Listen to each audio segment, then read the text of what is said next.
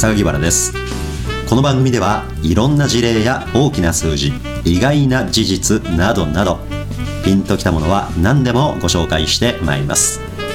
あなたの密かな情報源としてぜひお役立てください。それでは始めます。この番組はデータサイエンティスト株式会社の提供でお送りします。私この間ね、うん。あの TED っていうね、はい。プレゼンテーターがはい。次から次へと登場してくるイベントあるじゃないですか、ありますね。あれをスマートフォンでね、うん。視聴できるアプリをいくつか選んでたんですよ。でその中の一つにね TED で言ってはるセリフを日本語訳がついてきてはい。止めたり再生続けたり繰り返したり要は英語の勉強で TED の動画を使えるっていうアプリをねダウンロードしてみたんですよね。アプリ一つ作るのも数年前やったらねアプリ自体がまだまだ出始めの時なんかは、うん。まあとりあえず作ってポッと上げながらよくしていこうみたいな、はい。でしょ？最近のアプリってめっちゃレベル高いですよね。もうほぼねこんなことできたらええなと思うやつがほぼ備わってる、うんうん。こっからここリピートとか途中でちょっと役を隠したい時とかで、うんうん。まあ、つけたい時とかスピードを変えるとかもうほとんど思いつくことなんでもほぼできますよね、うん。で私もねそうやってシステム開発少しだけ関わってるから見てますとねあこれすごいやっぱり練り込んで時間かけてうん。組み上げたんやろうなと思ってね、はい。感心しましたよ。なかなか浅い要件仕様ですとちょっと細かいところ目いかなかったりしますもんね。そうなんですよ。だからあれもねやっぱりこう建築物みたいなもんでしょ、うん。あのウェブサイトだって建築物のようなもんですからね、はい。トップページを頂点としてその配下にどんな情報を設置していき、はい。どの抽象概念の配下にどういう具体ページを従わせるべきか、うん。でユーザー動線はそんな階層的だったら面倒くさいから行くのね。ですからそのトップページから直通の繊維を孫ページの方に出してみたりしながら、はい。そのディレクトリの構造自体はあまり問題にならないように仕組んでいくわけですよ、うん。建築物ですよそんなの。本当ペロッとできちゃうような印象をやっぱウェブも持ちがちですけど、深い深い思想があって構造物ができてっていう建築物と近い考え方そうですね。あのたまにねウェブ制作会社さんなんかでもね、はい。勘違いしてるデザイナーさんいたりするんですけどね、はい。昔ウェブサイトのディレクトリはね、はい。浅く作った方がいいっていうのが流行った時代があったんですよ。浅く作るっていうのはどういうことかっていうとあのドメイントップのアドレスに、うんはい。まあスラッシュなんたらスラッシュなんたらスラッシュみたいにどんどんこうアドレスが長くなっていくタイプのページ、うん。アドレスの付け方、まあこれは良くないとか言ってね、はい。どこの誰が言い出したか分かりませんけれども、はい。あんまりそんな深く作るんじゃなくて、うん。もうドメインからスラッシュ1個かせいぜい2個ぐらい、うん。もうそこにいっぱいそのトップページの、はいいわゆる直部化ページをはい。大量に作るだけにしましょうみたいなね、はい。そういうの階層の浅いウェブサイトって言ったりするんですけどね、まあ、そういうのをね推奨してえそんな風に作り変えてしまいましょうみたいな、そういう制作会社結構多いんですよ、いまだに。あそうなんですか、うん。でこれってね物理的には有効性は検証されてなくてね、じゃあ実際にその検索順位で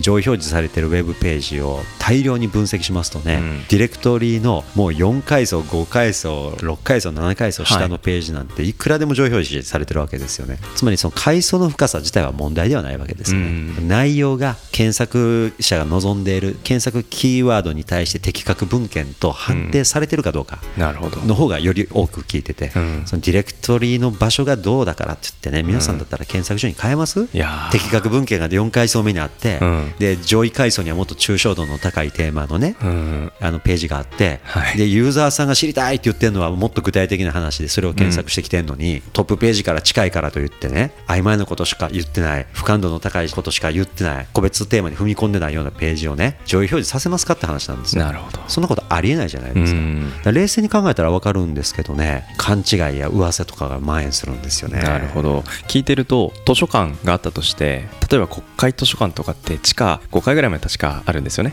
で地上も結構あってすごいありますよ。でフロアごとにあのどの分野のどの文献が置いてあるってちゃんとカテゴリーされてるじゃないですか。だからあそこに行くとどのフロアに行ったらどんな文献あるってなんとなく分かるのかそれかもうとりあえず平屋の図書館をダーンと作っといて一応マッピングはあるんですけどもなんかすごい遠くまで行かなきゃいけないような感じなのか。だからさっき建築物の話をしたのでちょっと図書館になぞらえたらちゃんとなんかフロアごとになんか分かれてる建造物なのかなんかとりあえず平屋で広大な敷地あるからとりあえず置きましたみたいな。そういうコンテンツの置き方なんか僕は今ちょっと聞いてて勝手に妄想しちゃったんですけど。いやでもね本当おっしゃる通りでね、ちゃんと構造化されてる方が、うん。結局局ユーザーさん便利なんですね。うん。というのはねその検索した直後に、まあ、その検索結果を見てクリックしてダイレクトに目的ページに行くわけでしょ。トップページに行くとは限らないわけですよね検索者が、まずこれ第一ポイントですけど、はい。今度ね個別ページにいきなり行ったお客さんって、はい。その会社の信憑性確認とかのためにね、うん。反射的に左上とかに掲載されてるロゴクリックしたりするんですよ、うん。でトップに戻ってきたりするでしょ。または会社概要ページに飛んでどんな会社なんかなとか、はい。いうことですよね。ですから個別ページに検索結果から行くんだけれどもその後ですねいきなりトップへ戻ってきてサイトの全体像を確認し、うん。そっからまたメニューをクリックし直して他のページを回遊しに行ったりするじゃないですか、あとはさっき読んでたページにもう一遍戻ったりしますでしょ？ブラウザーのタブをクリックして、はい。でねいろんなとこ動きまくるときにね、うん。やっぱり一旦トップに戻ってきた人たちがトップから他の情報に遷移しやすくするためにはねこれはね情報の構造化しかありえないわけですよね。なるほど。まあしっかり整備されていると、ん。で最近はねメガメニューっていうのがね流行ってきましたよね。つまり従来でしたらメニューをクリックすると、うん。まあ、ずらっとこうねプルダウンメニューが開いたりあとはまあいくつか選択肢がペラッて縦に出てくる程度だったのが、うん。もう今はもうメニューを押しただけで画面かと思うぐらい大きなモーダルっていうんですけどね、はい。大きなモーダルがバーッて今度開いてまあ実にいろんなところに誘導される、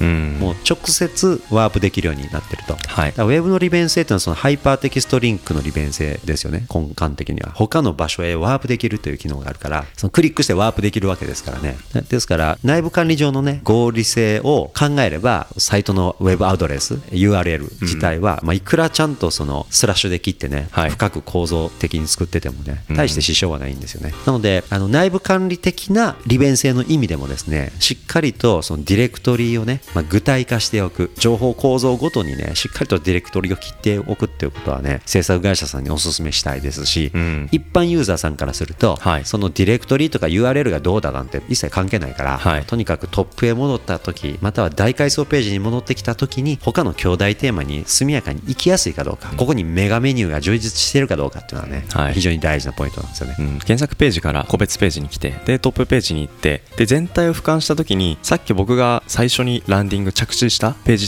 ってトップからどういう動線でそこに行き着くことができるんだろうっていう結構疑問を個人的に持つんですよ。そこが分かるとあこのサイトはどういう情報構造設計のもとで構築されてるものなのかなって分かる。するとあじゃあ自分が検索してきて入ってきたページに近しい別の関連のコンテンツってこのサイトにありそうかななさそうかな。あるとしたらこの辺かな。ああったあったこのカテゴリーの隣にこれがあるじゃん。こうクリックしてみたらなるほどこういうことか。こういう領域を網羅してるサイトなんだねっていうことがやっぱり回遊する中で分かるサイトなのかそうじゃないのかってさっきのメガメニューのような情報構造設計が一つキーになってくる気はしますけど。そうですね。あのトップページだけではい。全てをやることってやっぱり無理なんですよね、うん。でもトップページって大事でしょ。はい。でそのためにいわゆるインデックスページという保管策があるわけですよね、うんでトップページってやっぱり超親分ページなんで、はい。いろんな古文ページに誘導せざるを得ない。はい。でもデザイン性も大事だ、うんデザインを重視すると写真の面積を大きく取らざるを得ない、うん。写真の面積を大きく取ってしまうと多くの古文学メニューを紹介しきれない、はい。これジレンマなんですよね、うん。でそのジレンマを解消するために最近そのメガメニューというものが使われるようになってきた、うん。でもメガメニューでもまだ解決しない問題がある、うん。それはありとあらゆる遷移先を一覧する能力はまだ低いわけですよね、一覧する能力。そうですね。やっぱメガメニューって一つのメニューをクリックした時にはこんだけの行き先ありますよ。また別のメガメニューをクリックした時にはまたこんだけの行き先ありますよ、うん。言っても個別のメニューをクリックした時に初めて見れるのがメガメニューじゃないですか、うん。でもインデックスページというのはそれさえもさらに全部一覧してしまうというイメージのページですよね、ですからね理想的には総トップページのどこかにインデックスページ目次ページ、はい。そのサイトに存在している全てのほぼ全てのページにね直ワープできるような、はい。何も隠されてない状態のね、うん。単なるページリストページみたいなやつ、はいうんうんこれはやっぱりね補填策としてはあった方がいいんですよ。そうですね、まあ、サイトマッ